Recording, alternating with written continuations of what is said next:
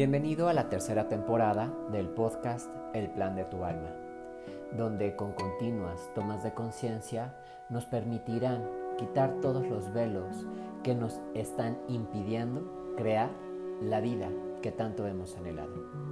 Bienvenido.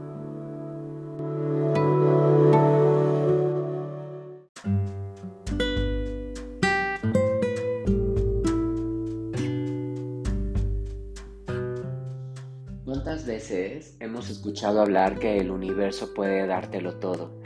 Y piensas que tú le estás pidiendo, pero realmente no te lo está concediendo. Yo a través de todos estos años que he estado en esta parte de la espiritualidad, la energía, la metafísica, puedo decirte que sí, todos tenemos el poder de manifestar o de crear situaciones objetos, bienes materiales y poderlos actualizar. Pero bien decía la Biblia, el que pide le será dado. ¿Y tú qué tanto pides? Y hay diferentes maneras de pedirle al universo. Al universo lo que le gusta es que le pidan, y por eso titulé este episodio El universo es tu ATM, es tu cajero automático, porque precisamente el universo es tan vasto, si el universo dentro de la física cuántica nos establece que el 99% es energía y el 1% es materia, imagínate todo lo que podemos crear desde la parte cuántica.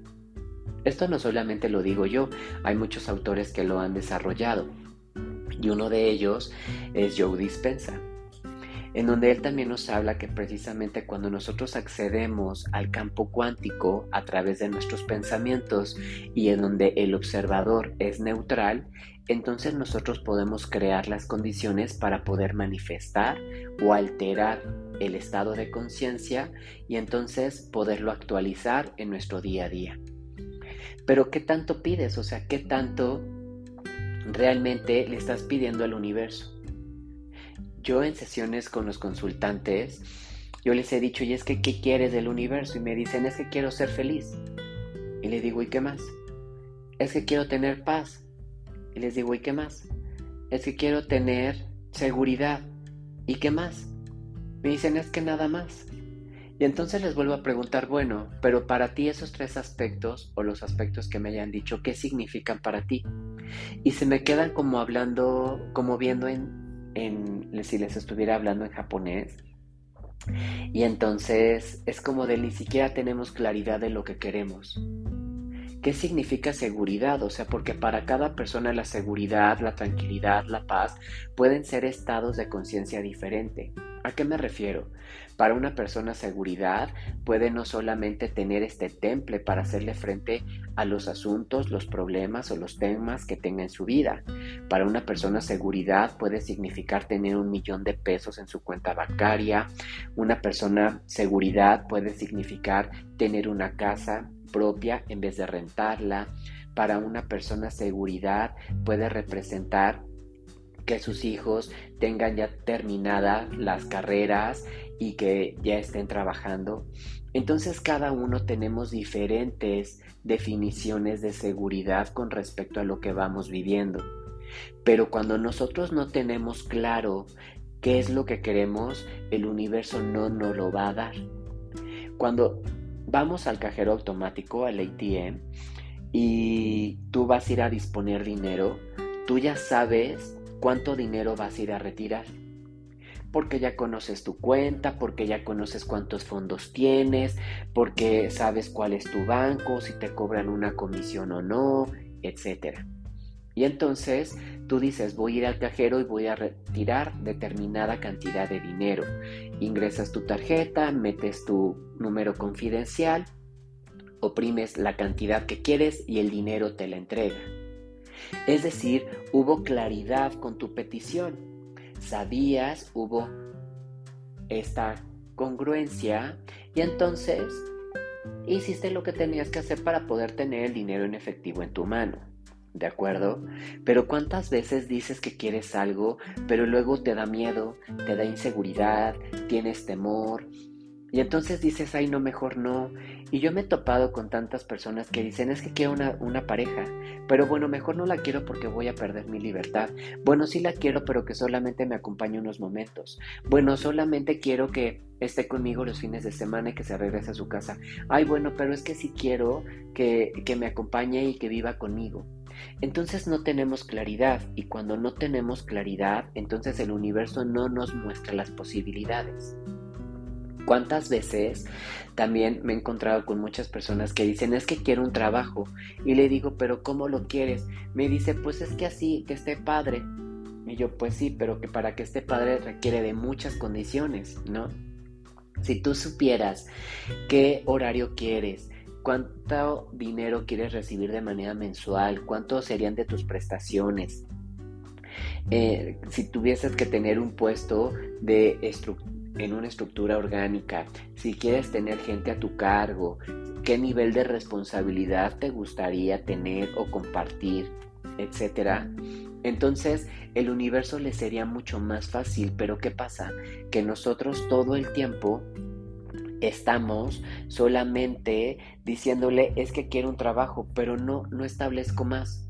Y cuando digo, bueno, pero que no sea así, que no sea de esta manera, y entonces voy quitando todas las condiciones de las cuales yo creo que es el trabajo y el universo como no tiene claridad no te muestra. Entonces, ¿qué tal que te das la oportunidad de tener claridad? Y en esta claridad el universo estoy seguro que por supuesto te dará, la, te dará los medios mediante los cuales te muestre esas posibilidades. Yo conozco varias personas que me han dicho es que yo necesitaba tantos miles de pesos para tomar un taller, pero yo fui y me presenté y entonces cuando fui a la ponencia gratuita me escogieron para que a mí me dieran la beca del 100%. ¿No? Entonces, pero tenía claridad la persona, sabía que quería ir al taller, fui a la muestra gratuita y entonces el universo accionó y se lo dio. Pero ¿cuánto tú tienes la claridad de lo que quieres para que el universo te lo dé? Entonces, si no sabes qué pedir, el universo no sabrá qué darte. Suena fácil, ¿no? Pero ahora yo te invito a que te des la oportunidad de escribir.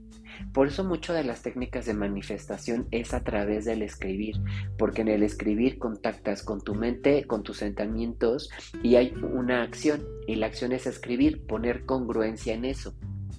Y entonces cuando tú te das la oportunidad de estar en congruencia, el universo capta el mensaje a través de tu vibración y tu resonancia y por supuesto que empieza a mover todo para generártelo. Es momento de pedirle al universo. Así es que toma una libreta, regálate cinco minutos diarios y ponte a escribir qué es lo que quieres que el universo te dé. Entre más específico mejor. Haz la prueba. No necesitas hacer toda la carta eterna a Santa Claus o los Reyes Magos. Pide una cosa por día, pero una cosa que realmente esté bien específica, intencionada para que eso llegue. Y suéltalo al universo. Agradece. Y por supuesto, confía.